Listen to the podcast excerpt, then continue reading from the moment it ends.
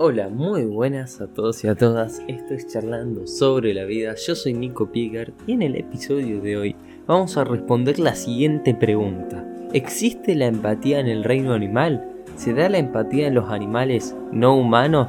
¿O tan solo son actos aparentemente amables? Si te interesa, quédate y empezamos. Muchos portales divulgativos en lo que es al reino animal se refiere a veces que nos muestran comportamientos desgarradores en la naturaleza, como un gato intenta despertar a su amigo después de que haya sido atropellado.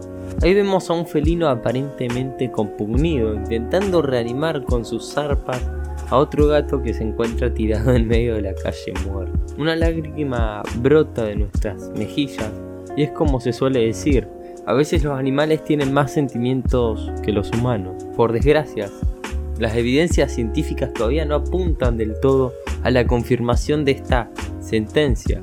Puede que el gato se encuentre realmente triste o puede que esté acomodando sus zarpas sobre una especie mullida y caliente para tenderse a descansar. Sí, por cruel que pueda sonar, no todos los comportamientos en la naturaleza responden a un acto cargado de sentimiento y contenido. Es más, casi en ningún caso es así. Un pez cíclida no parece defender a su prole de depredadores con violencia por amor. Se trata de un mecanismo evolutivo en el que el único interés del animal es preservar sus genes a lo largo de las generaciones. No hay un sentimiento, sino un mecanismo de evolución. Así pues, aunque pequeños reduccionistas, los biólogos sospechan de los actos altruistas de los animales y de sus demostraciones sentimentales muchas cosas. No porque no crean en ella necesariamente, sino porque tal y como indica el principio de París, Monía, a veces la opción más sencilla de explicar es la más probable. Un motor meramente evolutivo contra una capacidad neurológica lo suficientemente complicada para desarrollar emociones complejas. Es un difícil dilema.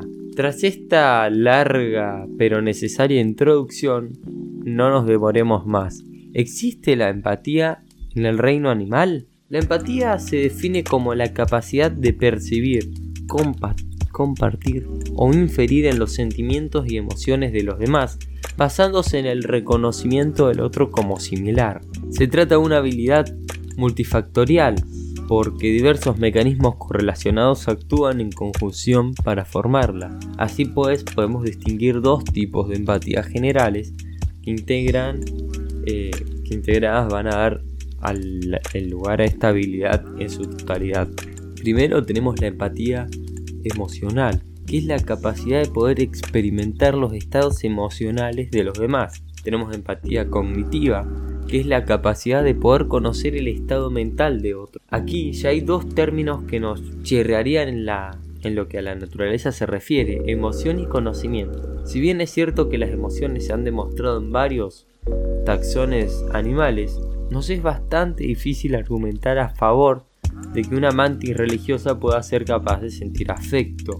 Por otro lado, el concepto de conocimiento es aún más restrictivo, porque su propia definición incluye únicamente a nuestra especie, hechos o información adquiridos por una persona a través de la experiencia o la educación, la comprensión teórica o práctica de un asunto referente a la realidad. Así pues, en mi, opinión, es necesario hacer una distinción clara. Te lo voy a mostrar con dos ejemplos. Si tenemos una situación en la que una lagartija ve como una compañera es devorada por un depredador y sale corriendo automáticamente, ¿estamos ante un caso de empatía? En un principio no, porque dudamos de que la lagartija sea capaz de ponerse en la piel de su compañera, más aún del conocimiento del dolor ajeno pero podemos hipotizar que se trata de una respuesta meramente evolutiva y de supervivencia. Ante el peligro, yo. Por otro lado, si tenemos a un primate que está cargando con un compañero suyo con una pierna rota, quizás la cosa cambia, ¿verdad? Al no ser descendiente directo, no podemos achacar este comportamiento de forma absoluta a un mecanismo de permanencia genética del individuo, porque es un amigo, no es un familiar.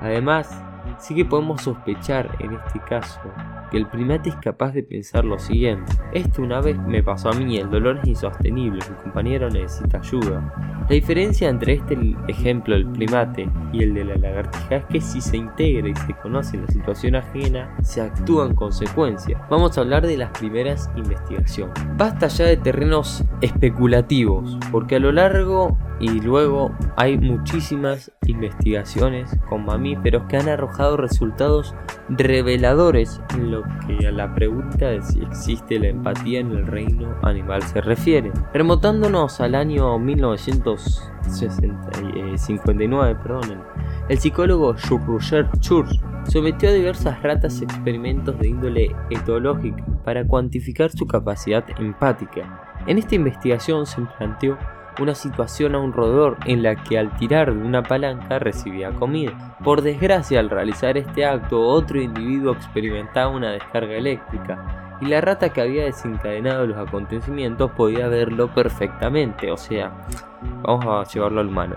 Estamos en una jaula con más humanos. Yo toco una palanca, me dan comida, pero a una a otra persona le da choques eléctricos y yo lo veo. Básicamente eso sería. Para la sorpresa del psicólogo, las ratas cesaban su actividad en cuanto veían que la descarga era aplicada a un específico. ¿Qué sentido tiene esto desde un punto de vista de supervivencia?